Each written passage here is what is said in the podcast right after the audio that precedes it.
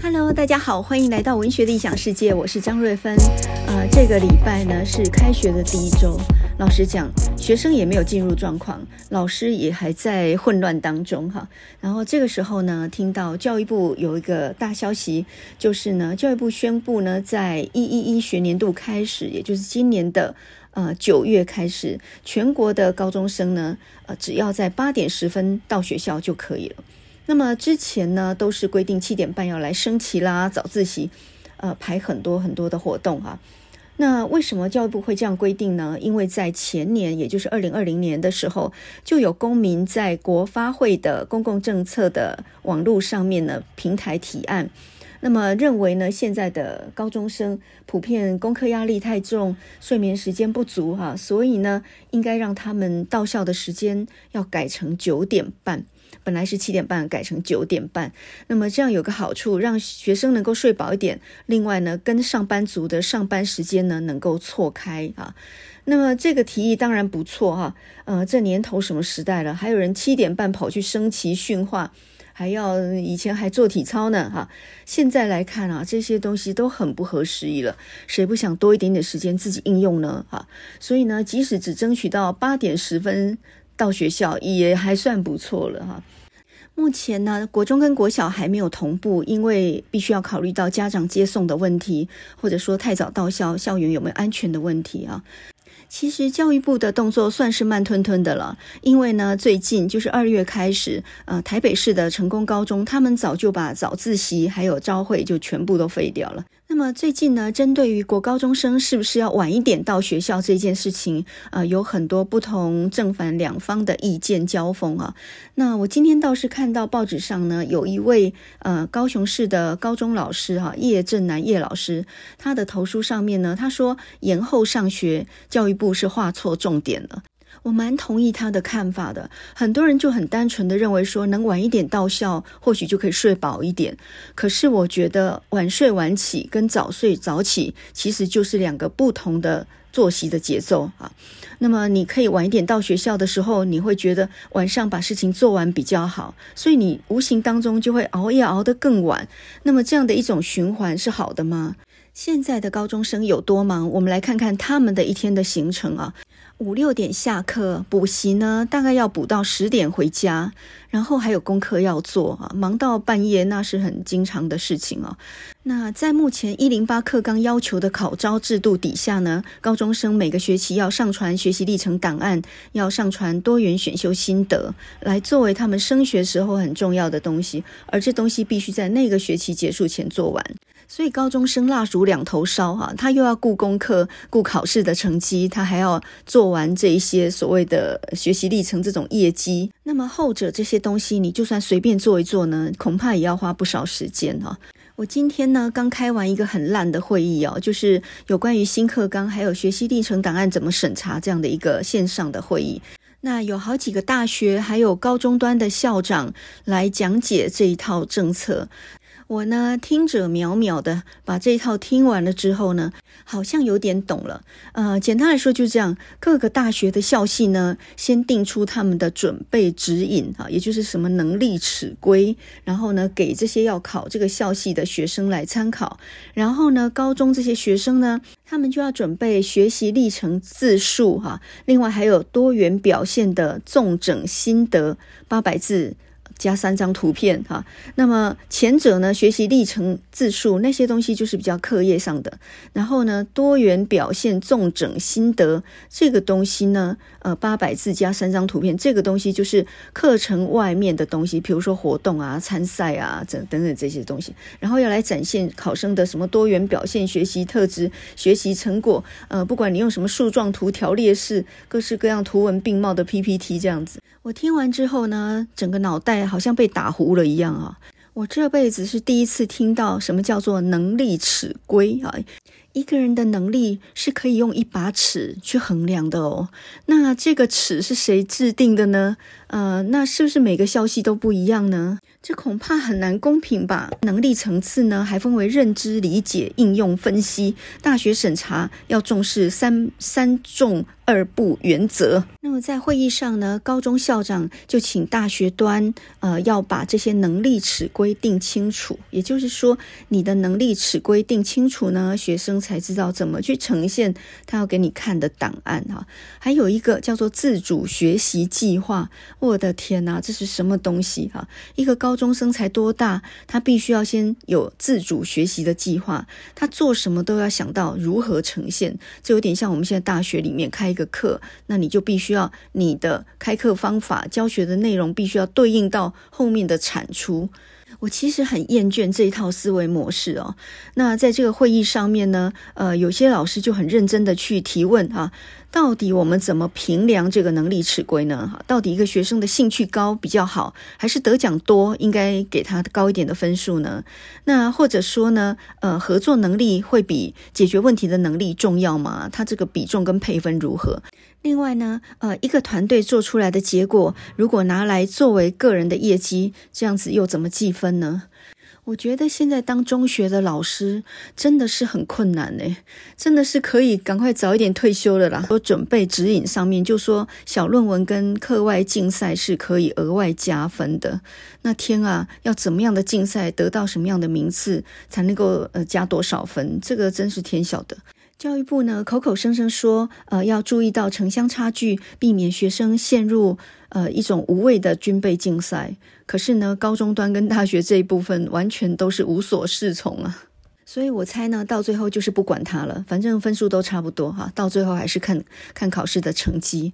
到头来呢，花了那么多力气、那么多时间做出来的那些资料，在入学的那个时候就。完全变成没有意义的东西了，这跟这个学生以后能不能认真读书、得到什么效果，完全是两码事哦。当这些还在发育的高中生普遍睡不饱，呃，他们普遍有慢性疲劳症的时候，你的教育的成果一定打很大的折扣。不管你再有远高远的理想啊，很好的政策，我觉得效果都会很差。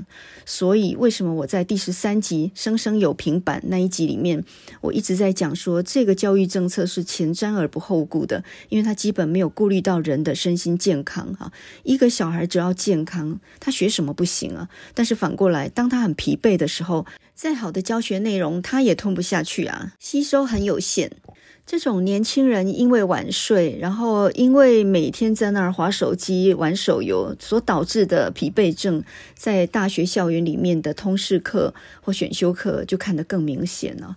所以有时候上课回来是很挫败的，反而是在 Podcast 里面不为什么的，也不知道谁在听的地方，在那里讲古，感觉还蛮好玩的啊。所以呢，我们现在就来接着讲上一集节目还没有来得及讲的二二八啊。所以今天呢。个是五楼天公告哈，这算第二集吧。不过呢，二二八里头的文学还有作家，那可不是一两集可以讲得完的。阿兰青菜了哈，讲到哪里算哪里。阿兰丁雷柏呢，武功第二吴浊流老先生哈，这个呃客家人，一起新竹新埔人哈啊，以及细郎呢，有三本小说著名，当然写的不止这三本小说哈，而且三本是上上盖出名。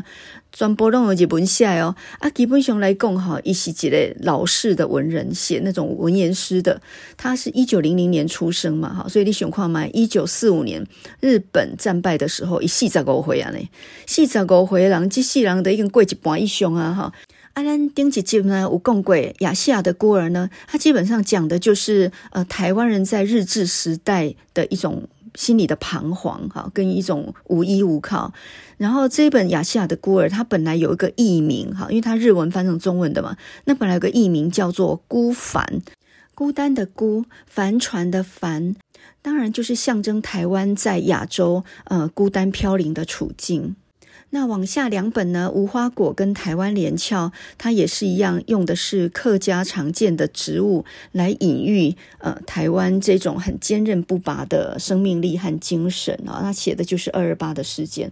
我最近听张亚中啊、就是竞选过国民党党主席的张亚中，他以外省人的立场来谈二二八事件呢、呃，很有抱屈的意思啊。首先，他认为二二八没有死那么多人，再来彭孟缉呢，也不是像大家想的那样的。魔头，还有呢，也不应该把这次整件事情归罪给蒋介石哈。另外就是陈仪也不是那么一无是处的啊，暴民造反，很多时候也不得不然。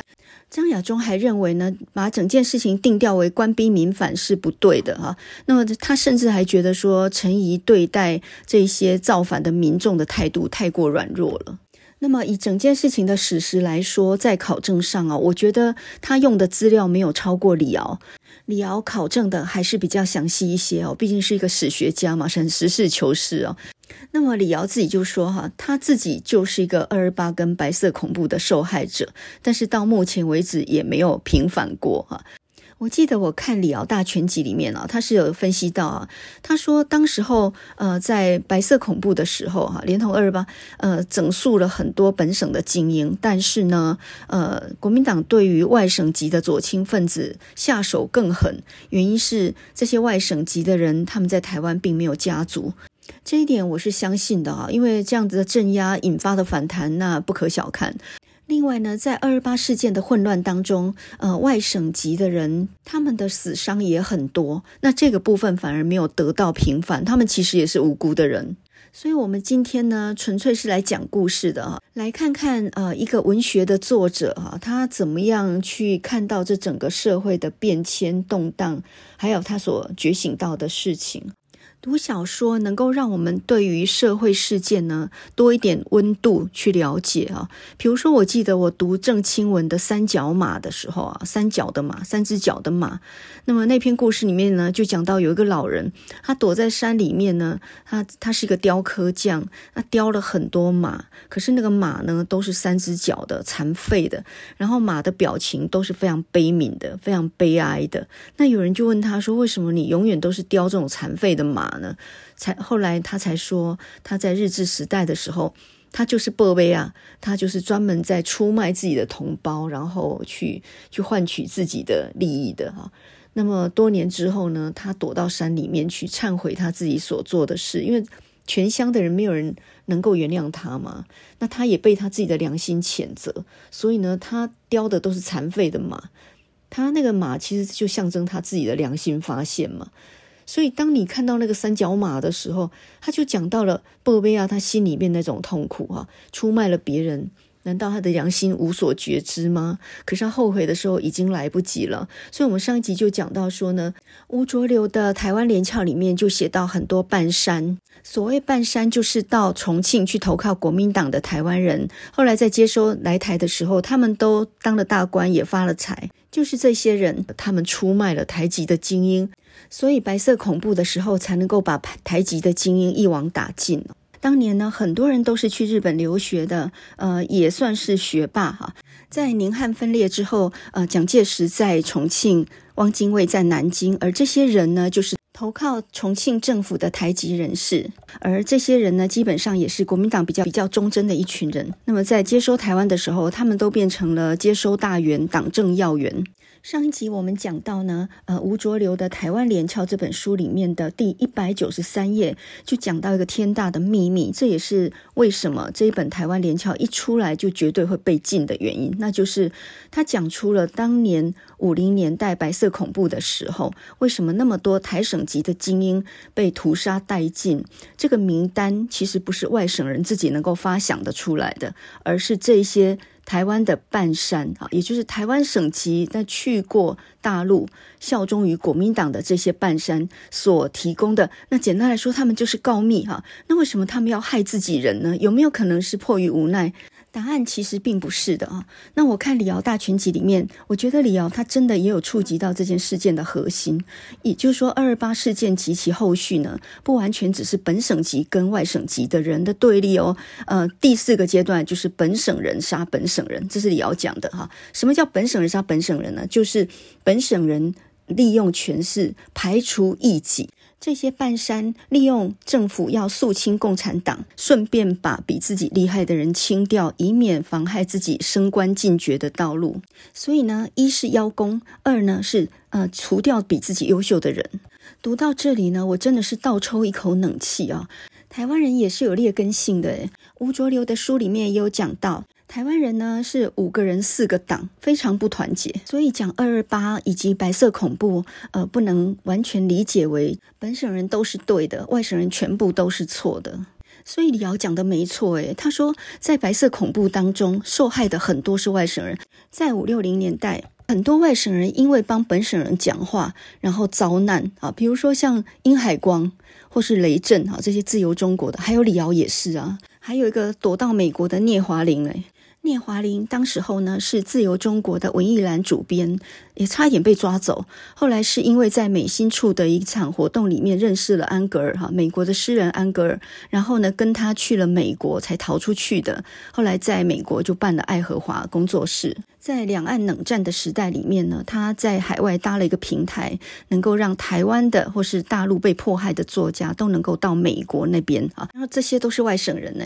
那包括我们之前讲到的，就是知识分子学界里面的，像台静农啊、许寿裳他们这些人，哪个不是外省人？我们上一集讲到，一九七六年吴浊流在去世之前，他把《台湾连翘》这本书用日文写出来，但是呢，他不能发表嘛，那个时候一发表一定被禁，所以他就交给钟兆政，然后跟他说呢，十年后再把它翻译成中文，然后出版。结果吴浊流呢料的真是神准，因为呢，十年后一九八七年解严，那解严之后的好几年后呢，慢慢的就开始有很多的人敢说出二二八的真相。我们说的精确一点，一九八七年虽然解严，但是呢，嗯、呃。后面那几年也还是抓叛乱犯的，因为那个时候还有刑法一百条嘛，一直要到一九九零野百合学运之后废除刑法一百条，逼退了万年国代之后呢，风气才慢慢开放啊。那么之后民众的聚会游行，呃，这些都不可能用刑法一百条，什么唯一叛乱罪处以死刑啊，已经都没有了这些规定以后，那么言论才真正得到解封。其实呢，钟肇政也想写二二八，因为在二二八发生的时候呢。呃，钟兆正是一九二五年出生的人嘛，所以呢，二八发生的时候，他二十几岁啊，他也亲身经历过这段历史，但是他没有办法写，所以他的《浊流三部曲》和《台湾人三部曲》都写到光复以后就停止了。一九四五年呢，日本叫终战啊，国民党呢就叫做光复，哈，都一样了。那李乔的呃《寒夜三部曲》也是写到一九四五，哈。总之呢，台湾文学有一个二二八障碍，那就是谁也写不过这个这个坎儿。只有一个人，就是吴浊流，他就超前部署了，哈，啊，不要不要命的写了《台湾连翘》这本书。所有的人几乎都要到九零年代，言论真正慢慢开放之后，才敢讲出自己受难的历史或亲眼看到的一些事实哈。那么李乔呢，在九零年代就写了一本书，叫做《埋冤一九四七埋冤》。这个埋就是埋葬的埋，冤魂的冤啊。那么埋冤这两个字呢，用台语讲起来就刚好是呆完，台呆完就是埋冤魂的地方。这本书呢，就是李乔访问了很多二二八以及白色恐怖受难家属而成的一本书。钟兆正呢，有一本书叫做《台湾文学十讲》，前卫出版社出版的。那这本书呢，就是到桃园的武林高中去演讲的时长。武林高中是不是那个升学率很高那个学校啊？好，总之就是，呃，钟兆政呢，在九零年代才开始到处去说他经历过的时代，也就是开始讲他的口述历史，他对于台湾文学的期望啊，他自己写作的历程等等。那么包括呢，二二八处理委员会啊，这些呃口述历史的调查，都是在李登辉当总统之后，一九九五年以后才慢慢开始挖掘出来的。所以我觉得张亚中可能有一个误会。觉得说史实可能被扭曲了，被夸大，但事实上不是的。这些人是在沉寂了很久之后，噤若寒蝉的几十年之后，九零年代才慢慢回忆起自己经历过的一些恐怖的事情。我相信呢，没有人愿意回忆起这样的事情啊，甚至心里面还隐隐的是有一个阴影在的。如果一个入窟事件的幸存者，呃，当年是小孩，现在已经是老人的这么样一个人呢，回忆起当年军队呢是怎么样的刑求逼供这些无辜的村民，然后他的自己的家人被杀害，全村几乎被灭村，想到这个还能够泣不成声，我觉得这个虚构的可能性是很小的。说真的，Andy 马伯要老 N 呢。我们上次讲到吴浊流的亚细亚的孤儿，还有无花果，呃，几乎都是一出来就被禁了哈，非常的坎坷嘛。那这个台湾连翘呢，当然就更是了。可是钟兆政他自己的台湾人三部曲呢，第一部呢叫做《沉沦》，第二部叫《苍冥行》，第三部叫做《插天山之歌》。那么也是非常坎坷哈，在刚发表的时候就一路被禁了。那么他刚开始是发表在呃李万居办的公论报上面，结果呢一刊登出来就被禁，稿子呢就被警备总部拿走了，然后一扣呢扣一年不还给他哈，那当然就登不下去了。警备总部说呢要审查完再看看能不能放行啊。后来这个台湾人三部曲呢，刊登在台湾新文化哈，总共呢刊了六期，被禁了五期。那当时候呢，许荣淑他们就把它印出来个单行本，一印出来就被禁。那么钟肇政自己印也被禁。当时候钟肇政还接编吴浊流留下来的台湾文艺，那这个文艺刊物呢，呃。销量也不是那么好的。那当时候有很多的出版社，像台湾出版社、台湾文库等等啊，几乎出的书都会被禁的。比如说，呃，出无花果一出就被禁，出彭敏敏的《自由的滋味》那也是被禁的啊。所以，呃，钟兆政就说，顶着台湾两个字，好像都要受苦。所以，台湾这两个字啊，真的是倒霉的象征啊！哈。不但无利可图呢，可能还要拿命去搏呢，哈。所以呢，呃，张亚中可以不用再怀疑了。说真的，没有好康的。如果说一本书呢，冒着杀头的危险也要写的话，我觉得他一定有非写不可的理由，所以从这里来看呢，钟肇政一九九六年在武陵高中那十场演讲，完全可以用来验证吴浊流台湾连翘里面讲到的二二八事件，以及这个事件的起因是什么。当时候本省籍的精英对于外省人来台的时候的感触是什么？哎，我觉得另外还有一本书也很值得看，就是一九九一年的时候呢，叶石涛也出了一本叫做《一个台湾老朽作家的五零年代》。叶石涛呢，他是真正坐过三年的牢的，一九五一到一九五四，也不过就是多读了几本马克思的书就被抓走了。他们都是一九二五年出生的人，所以叫做北中南叶哈。北是钟肇政在桃园龙潭，南就是台南，就是叶石涛。说到叶石涛呢，我很惊讶的发现，天啊，他家就在我家旁边呢。叶石涛出生在白金町，又叫做打银街，哈，打银子。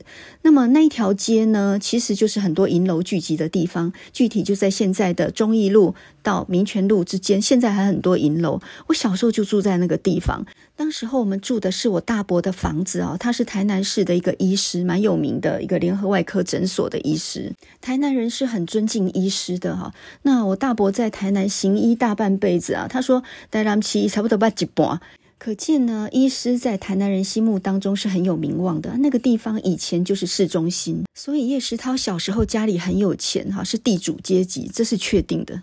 那我们今天呢，就用北中南叶这两个人的说法来印证吴浊流在台湾连翘里面说到的二二八事件。我们来看看这三个人的说法是不是一致。至于那几个出卖本省级精英的半山呢，这个我们晚一点再讲哈。为什么独独吴浊流知道这个秘密呢？很简单呢，因为他那时候是一个新闻记者，他有很多的朋友哈，有一个同样是客家人，然后曾经当了呃省政府民政厅长。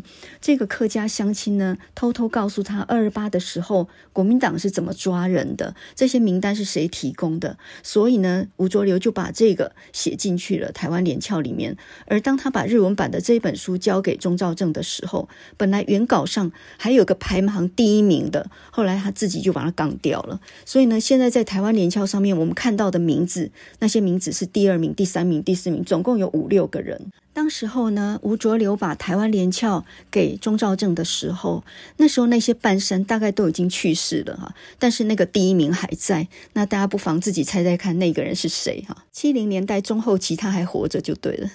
我们现在呢，就来听钟兆正公跨埋哈，呃，讲讲二二八的故事哈。那在钟兆政这个台湾文学十讲里面呢，有一篇叫做《一个台湾作家的成长》，就说到他自己的一个亲身的经历啊。他是桃园龙潭人，然后呢，呃，以前念的是淡水中学，淡水中学呢，呃，其实李登辉就是他的学长哈。后来念彰化师青年师范，那在青年时期他就非常的爱看书，他读了很多外国文学。一九二五年出生的他呢，人生的前二十年都是念日文书的，基本上中文是不会的。那在一九四五年，日本说终战哈，那国民党说光复。总之，一九四五年的时候呢，他刚好二十岁，他去当兵，当了半年以后，呃，根本没有真正上战场，然后就已经回来了哈。当兵半年呢，呃，他的耳朵呢被炮击的声音给震到哈，所以他就呃听力受伤。后来他好像一个耳朵是听不见的。在战争的最后期的时候，日本政府全面禁用中文哈，但是呢，到了光复后一夕之间，国民党政府呢是呃全部禁用日文。所以为什么说呢？这是失语的一代哈，跨越语言的一代，就是他们随着政治上的变迁，先是被禁用中文，再来是被禁用日文哈。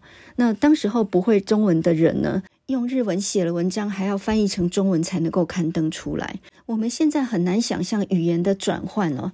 对于那种读了二十年书都是用日文的人，怎么样可能一夕之间你自己会的全部都不能用了？然后你二十岁开始学波波摩佛哈，那我妈妈就说，呃，光复那一年呢，她刚好小学毕业哈，呃，她的年纪就是比钟兆正他们小几岁那种年纪。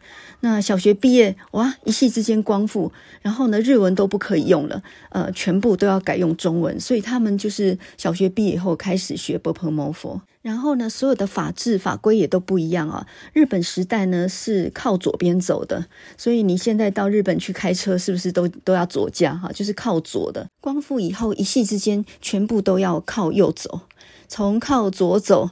呃，到靠右走哈，嗯，向左走，向右走哈，这日文变中文，然后呢，靠左走变成靠右走。现在想起来好像是笑话，可是那是事实。台湾刚光复那个呢，呃，对于能够回到。呃，中国的怀抱里面是欢欣鼓舞的，是敲锣打鼓的，哈，是非常高兴的。那么是对于中国抱有很大的期望的这一点，钟兆正跟叶石涛的说法是完全一样，连跟吴浊流也是一样的，哈，加上我妈妈也是一样的。那根据钟兆政的说法呢，那个时候呢，大家对中国都抱有很大的期望哈。他自己非常用心的学中文，然后呢，开始勤于补习，然后呢，非常高兴的学中文哈。那每一个当时候教中文的老师，每个人口音都不一样。比如说，在他家附近呢，就有一个广东省。的一个老师在教中文的，那他讲的中文呢，不是北京话，他讲的中文跟广东话一样的，所以呢，呃，当时候教中文的老师可能南腔北调，但大家还是学得很积极。那么当时候呢，台湾社会在被日本建设了二十年之后，接上了现代化的风潮，所以在各方面呢，工业各方面都比大陆还要进步，还要现代化哈。当时候台湾人普遍的想法是，台湾人的医疗还有科技、工业各方面的水准呢，可以协助落后的祖国建设成现代化的帝国。所以呢，即使是上岸的这个呃国军呢，穿得破破烂烂哈，然后看起来就跟叫化子一样，毫无军纪。台湾人在海岸边盛大欢迎国军登岸的时候，虽然心有点凉，还是抱着很大的期望的哈。所以刚开始只是看到这样军容不整，只是有点失望。那么这个期望到什么时候才破灭呢？就是二二八事件发生的时候，这个很大的期望终于落空，然后整个幻灭。吴浊流呢，在无花果里面，他就讲到，当时候外省籍的军人，他们上岸之后，呃，看到台湾的很多建设，他们都大开眼界，很多东西他们没有看过哈。比如说呢，水龙头这个东西，他们以为去买一个水龙头去装在墙壁上面，水就会流出来，这真的是太神奇了。但是他们根本就不知道有水管这件事情，你要先买水管，然后呢装上水龙头，那水才会流出来啊。可是居然有外省籍的军人呢去买了水龙头，以为装在墙壁上水就会流出来哈。有很多士兵，他们来自于比较乡下的地方，所以呢，他们连火车、电灯这些现代化的设备都没有看过。雅贤就是一个很典型的例子啊。那诶，雅贤还是我老师呢，大学三年级的时候教我编辑的。好，这个以后再说啊，因为那个时候他是联合报副刊的主编哦。那雅贤本名叫做王庆林，他是来自于河南的乡下，然后他十七岁的时候来到台湾哈，他自己说一九四九年的时候，他跟着孙立人的部队在高。高雄上岸，当时候他才十七岁，哈，算是娃娃兵，隶属于陆军的一个通信连，驻扎在台南的旭丁营房，哈。那这个地方具体在现在的哪里呢？就是成大，成大光复校区那边的旧文学院，哈。那当时候是军营，所以雅贤有一次呢，他回到成大去担任驻校作家，然后就回忆起他当年很小的时候，十七岁的时候，那一棵榕树有没有？就是那一棵国泰世华那一棵。榕树就在那里了哈。那后来雅贤呃，他去念了政工干校，呃，在在复兴岗嘛哈。然后呃，当联合报副刊的主编，这都是以后的事情。他现在人在加拿大哦，已经移居国外很久了。诶，今年已经恐怕九十岁有了哦。然后最近呢，他要在红范出版一本叫做《雅贤回忆录》，三月要出版哈。呃，大家可以期待，我也很期待看他这一本回忆录，一定会写到这一段的哈。雅贤为什么笔名取为雅贤呢？那是因为他少年离家，然后非常想家嘛。然后在营房那个地方呢，就曾经在那里拉二胡，哈，一边拉琴一边掉眼泪。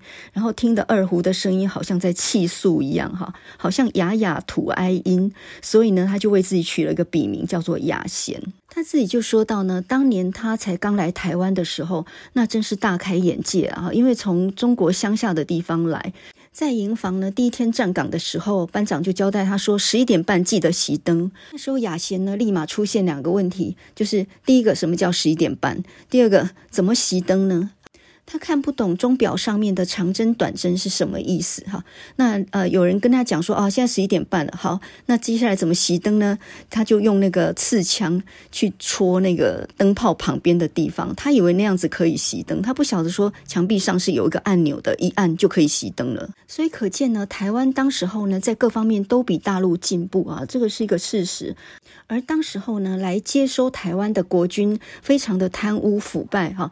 很可能陈仪自己并不是一个贪污的人，但是呢，他管不了他的手下，所以这些贪污腐败的事情呢，非常的多哈。来接收他们只是想要发财而已，那种发财跟做生意的发财是不一样的哈。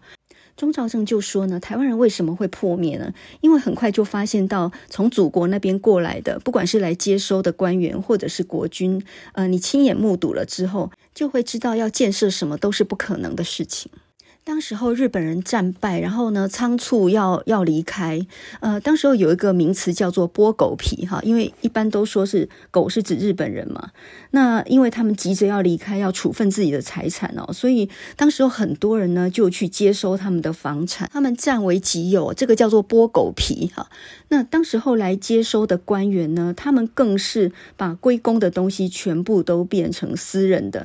那么另外呢，也利用物价的波动赚钱。那时候的物价一天可以波动好几次，所以呢，如果你买一个土地或者是囤积米或糖，然后呢，呃，再卖出去就可以赚到好几倍以上了，很容易就可以发财。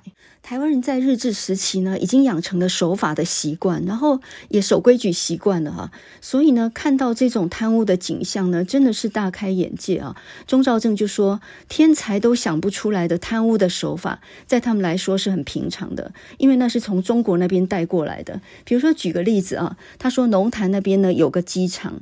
然后呢，日本人投降之后，有好几架飞机留在那边。日本人呢解散走了，后来就有接收的国军进驻，把机场机场呢接收下来。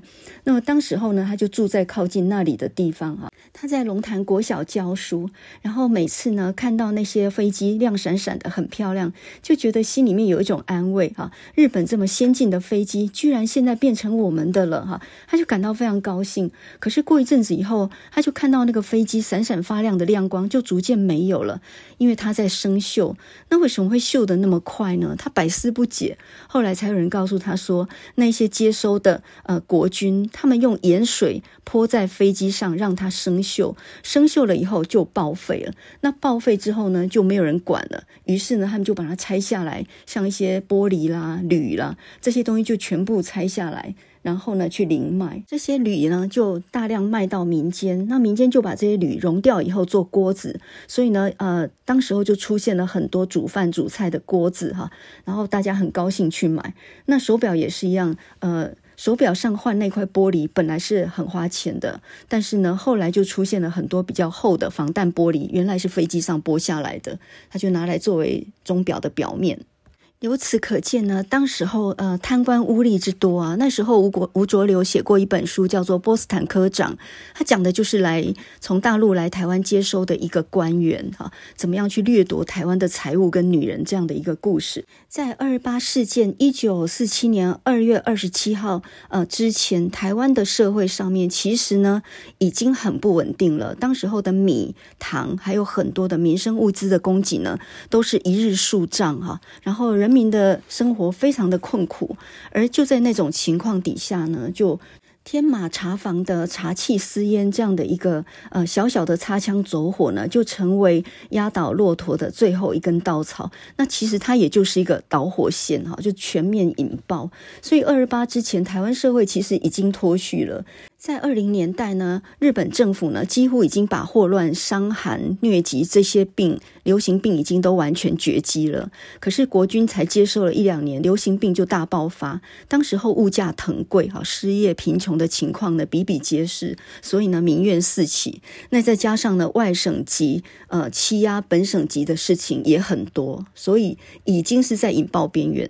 关于呢，一九四七年二月二十七号晚上在天马茶坊前面呃爆发的这个事件，吴浊流他是这样记载的，因为他当时候是新生报的记者哈。那么这个报纸呢，日治时期叫做台湾日日新报，光复后呢改名叫做新生报，他的办公室呢就在延平南路。二月二十七号呢，吴浊流他刚好在报社编第三版的版面，夜里大概八点的时候就出了事情了。那么这一天呢，专卖局的查缉员哈，包括傅学通还有叶德根等六人，他们到台北市延平北路一带去取缔私烟买卖。那么在下午七点左右呢，查到了这个天马茶室的顶阿卡下面有一个香烟的女摊贩，叫做林江麦，她大概四十岁左右哈。那这些查缉员打算把把他的香烟跟他的钱全部没收，可是呢，这个女人呢就死抓着他们不放，就说这是我们全家吃饭的钱，不然的话呢，你至少把一部分的东西还给我们。可是他们不答应，于是呢就。呃，就是用那个枪托打他的头，那这个林江迈被打伤，血流如注啊，昏倒在地上。然后民众看到以后被激怒，于是就追着去打那个查缉员。那么这个查缉员呢，最后逃进永乐町的一条窄巷里面，可是，一大堆人包围他们，所以他们只好开枪。然后呢，开枪的时候误中了一个市民，叫做陈文 K 啊，陈文熙，当场毙命。那这个时候呢，呃，这个民众被激怒，于是呢就。呃，这个包围到警察局去哈，因为这几个查气私烟的就躲在警察局。那到了第二天呢，也就是二二八这一天呢，很多人就开始聚众，然后呢往行政长官公署哈，陈仪的行政长官公署那边去陈情。然后呢，队伍里头有很多是本省人，当然也有一些是外省人的，挤满了民众。那么当队伍的前头渐渐接近长官公署的时候，突然屋顶上的机枪呢对民众开火哈。排在前排的一排人先应声倒地，然后向城内四散。那么这个时候的人们呢，已经是非常的激愤了，已经失去理智了。看到外省人就打，所以他们包围住专卖局的台北分局，然后呢，他们也占领了。呃，当时候的广播公司开始向外广播。那另外呢，呃，菊园百货也被他们冲进去哈。当时情况非常的混乱。后呢，很多年轻人认为说，让外省警察有武器一定会很危险，所以呢，也把警察局的武器都接收下来了。当天警备司令呢就宣布了临时戒严令。这时候呢，陈仪他一方面呢筹组二二八。呃这个处理委员会，然后呢，另外一方面打电报给蒋介石说，台湾人开始打外省人了。然后呢，呃，他的报告里面就说呢，因为这边有很多共产党的分子啊，所以呢，要求蒋介石出兵镇压。根据吴浊流的《台湾联翘》里面，他说到很多的细节啊，那么他就说到呢，这件事情的起因本来是很单纯的，因为本省人不再信任外省人警察，所以认为他们持有武器是很危险的事情哈，不如取下他们的武器，自己来维持治安哈。他们的动机是很单纯的，而且没有野心。那么这种天真的行动呢，显示出来台湾人的幼稚，也可以说是呢，台湾人对政治上是很无知的。呃，台湾人那个时候呢，他。他们怀疑说外省的警察他们是假借取缔私烟，事实上呢是连同不是私烟的专卖局的东西也抄走，以便自肥。那么就是因为怀疑他们的贪污，所以呢对这种取缔本来就非常的不高兴。结果呢台湾人就这么无知哈，在陈仪发布了戒严令之后呢，本岛人对他的恐怖呢没有警觉，他自己也是一样啊。吴浊流说，三月一号的早上，他突破了警戒线，还到城里去看。热闹，那个时候呢，长官公署前的机枪队正在那里来来回回，车站那边呢，偶尔有枪声砰砰响，但是他自己呢，不晓得害怕，还绕了一圈回来哈。那么当时候呢，组成了一个弃烟血案调查委员会，有很多国大代表啦、参议员等等向陈仪陈情，希望能解除戒严令。那么陈仪当时候呢，解除了戒严，可是大家万万没有想到，陈仪骗了他们，这是陈仪的缓兵之计啊。接下来可怕的事情就发生了哈。蒋介石呢，派了国军二十一师呃到台湾来啊。那这二十一师呢，总共大约有一万多人，他们本来在苏北剿共。的结果呢，他们就集结到上海，三月六号出发，然后呢，在三月九号那一天呢，到达基隆跟高雄两个港口啊。然后上岸的时候呢，港口灯火通明哈。二十一师呢，在船都还没有接近岸边的时候，就开始扫射群众。那么在基隆跟高雄呢，造成非常大的屠杀跟伤亡。二八的时候呢，钟礼和在台大医院住院，他在楼上是有看到菊园百货被烧掉的，而他弟弟钟浩东呢，在基隆中学当校长哈，他看到呃国军二十一师在基隆的屠杀，他感到非常绝望啊，所以后来他接收了吕赫若的《光明报》，在一九五零年的时候被枪决，呃，钟浩东也就是钟和明，他就是电影《返校》里面的原型人物。国军二十一师呢，在高雄呢也造成很大的伤亡跟屠杀哈。当时候高雄中学呢起来抵抗，在火车站呢，在地下道那边呢，两边开枪，死伤非常的惨重哦。那么其他知识分子呢？呃，被枪决的那更多哈，在吴浊流的《台湾联翘》里面，他所记录的就有很多报纸的社长跟编辑他们遭难哈。例如《民报》的社长林茂生哈，林茂生有担任过那个台大的文学院长。那另外呢，就是呃李万居哈，这个是《新生报》的社长，还有呢总编辑吴金炼，还有总经理严朝日啊，还有很多《新生报》的记者。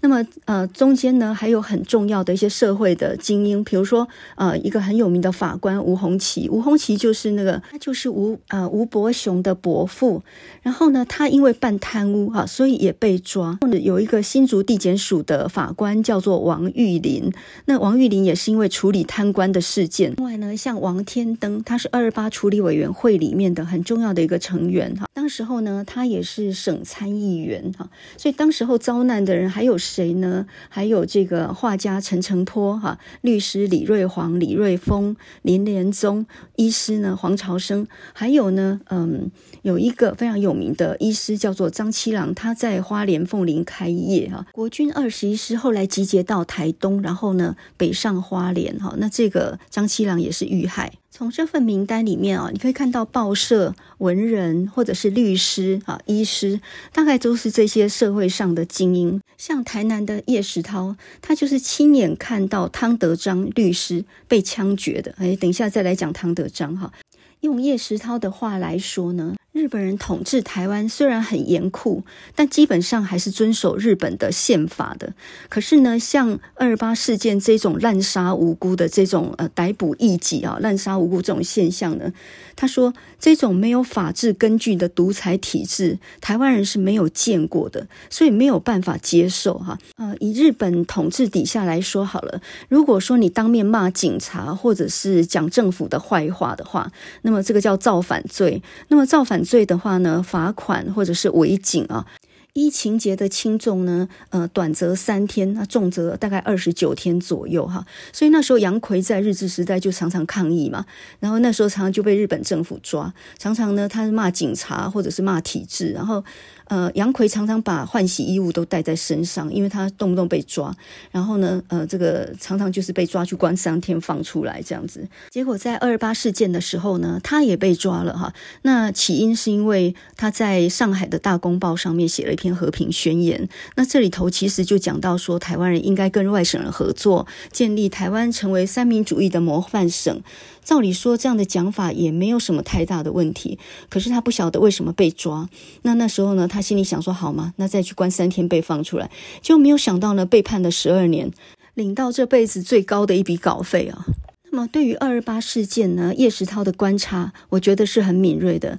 他说，二二八处理委员会里面这些台湾人，他们不擅长跟官府争斗，又被廖北亚打乱啊。这个廖北亚就是内奸呢、也就是说，呃，该逮捕哪些人，这张名单是自己人开的，那当然是一网打尽呐、哈。非常惨啊！那个时候，上面的知识分子普遍呢，不是报社的记者，不然就是老师，再来律师或者是医师哈。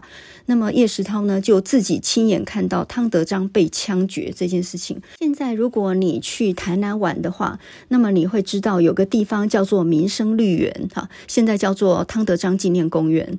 以前小时候我们常去那里玩，然后我们都叫做呃那个地方呢就叫民生民生圆环哈，民生圆环啊，或者叫民生绿园。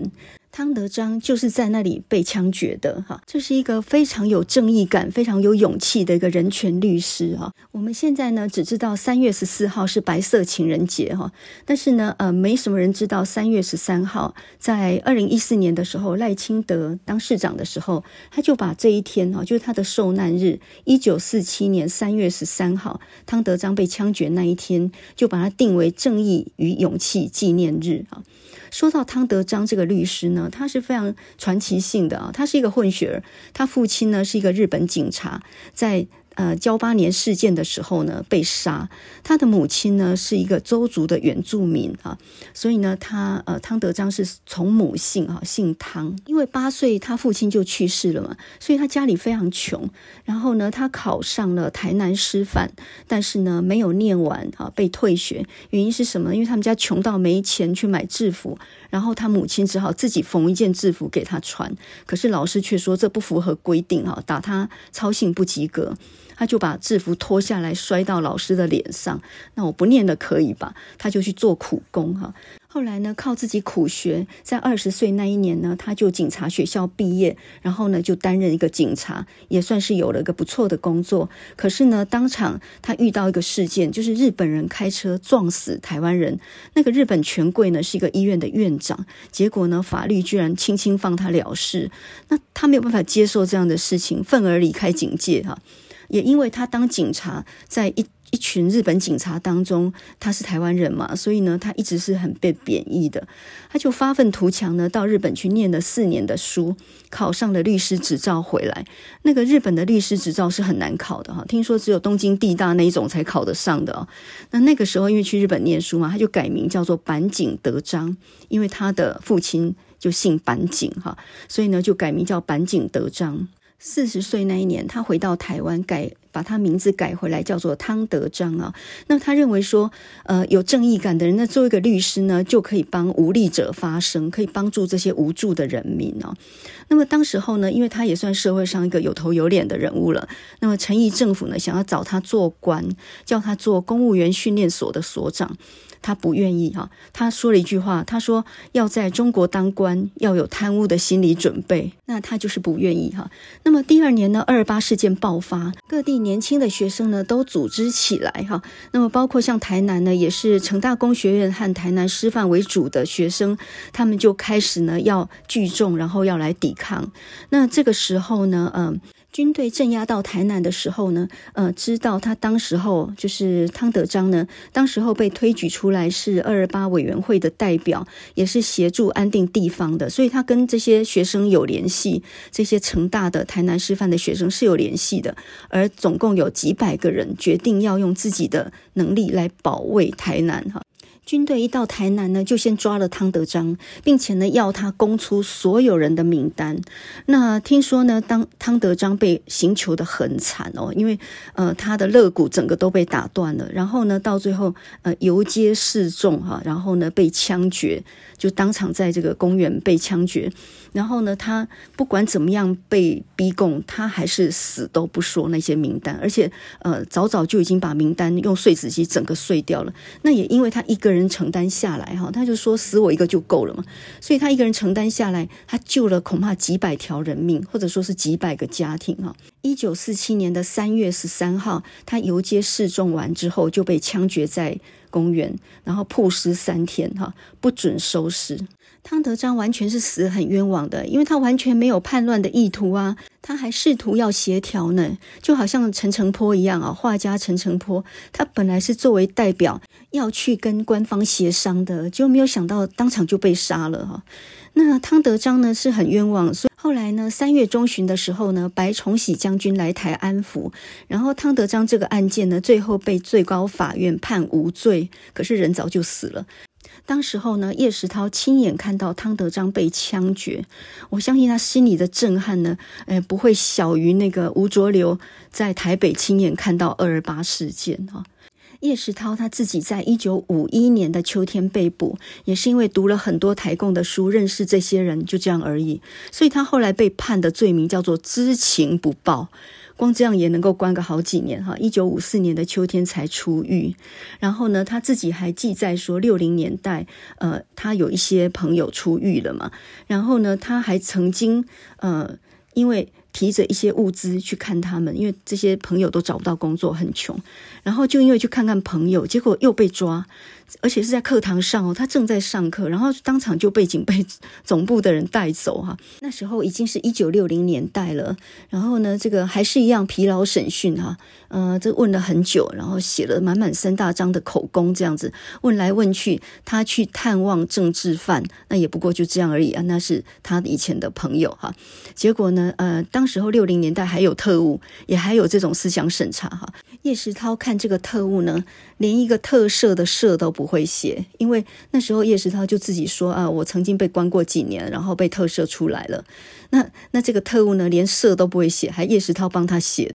叶石涛呢，在五零年代被关了三年，一直要到一九九一年，他才说出他自己心中真正的感觉。这同时也是对于二八，还有对于白色恐怖事件的一个我觉得不错的界定啊。那叶石涛就说，二八跟五零年代白色恐怖完全是两码事。二八是一个擦枪走火的事件，可是呢，五零年代的白色恐怖那是有计划的肃清台湾岛上的很多想法跟。国民党政府不一样的人，包括跟唐山毫无关系的各种政治结社，他的说法跟钟兆政是一致的哈。他说，光复初期呢，台湾的知识分子其实没有台独思想，倒是有左倾的社会主义的倾向哈，都比较倾向站在弱小的贫苦的民众那一方。以作家来讲呢，吕赫若跟杨奎哦，这两个人大概要另外另外再讲一集哈。这两个大概就是很典型的站在。贫穷的人民那一方，并且呢，日文写得非常好的作家。总之呢，公个提龙欧吉饼啊啊，那个到底那些半山就告密的那些人到底是谁呀？哈，这个我们下回再揭晓。现在呢，二八又快到了哈，那现在对大家来说，那就是一个放假日而已啊，很少年轻人知道代表什么样的意义了。那有的人就说啊，过去那么多年的事了，不要再想了，想了很烦哈。可是我常常想起来，德国有一个哲学家叫黑格尔，他讲过一句话，他说：“无知者并不是自由的，因为他要面对的是一个陌生的世界啊。你如果无知，你不看书，你就很容易被左右，别人讲了什么就觉得嗯，这个好像也有道理啊。那么现在。在呢，呃，你到台南去玩，大家都晓得去丽丽冰果店，对不对？可是呢，你知道那个丽丽水果店那个老板李文雄，他十三岁就见证到汤德章被杀这个事件呢，所以他后来才会去抢救汤德章故居嘛。丽丽呢是他姐姐的名字，他姐姐呢当年曾经在美军俱乐部的冰果室里面工作啊，所以用果汁机打果汁，这在当时候是领先潮流的。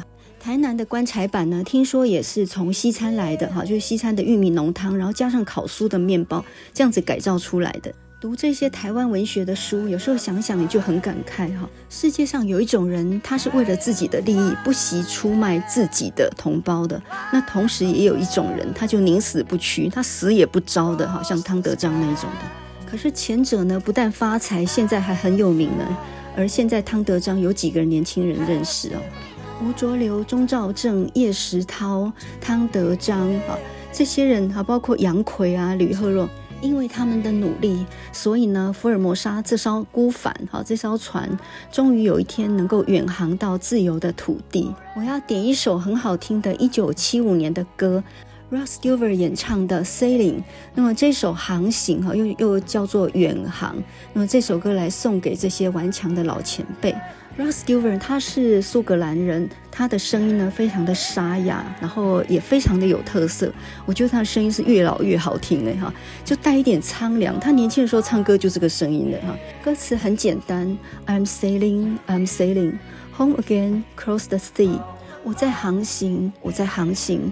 越过海洋，我要返回我的家乡。航行在波涛汹涌当中，只为了要靠近你，只为了要得到自由。To be near you, to be free。那么下一段就是 I'm flying, I'm flying。好，我在飞翔，我在飞翔，就好像一只鸟儿飞过天际一样。我飞过天空，飞过白云。To be with you, to be free。只为了要跟你在一起，只为了自由。这一首 Sailing。呃，我觉得 Rod Stewart 之外，大概没有人可以唱诶。那么这首歌在一九七五年的时候呢，光是英国这张单曲唱片呢，就卖出一百万张，到目前为止还是 Rod Stewart 他销售量最高的一首单曲。这首歌呢，不但思乡情切，而且呢，把那种壮阔的理想啊，带一点悲凉的气氛，我觉得诠释得非常好。讲到这些文学老前辈。我常常想说，我们的教育如果哪一天能够让学生多一点点对文学的理解，或者对作家的重视，那难道不会比呃晚半个小时上课啦，或者忙着去做学习历程档案呐，或者去读什么本土语呀，难道不是更好吗？那我们现在呢，就来听这首好听的《Sailing》航行，一九七五年 Rod Stewart 唱的。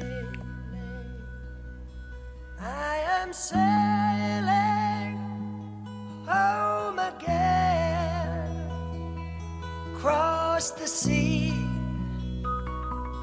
I am sailing stormy waters to be near you.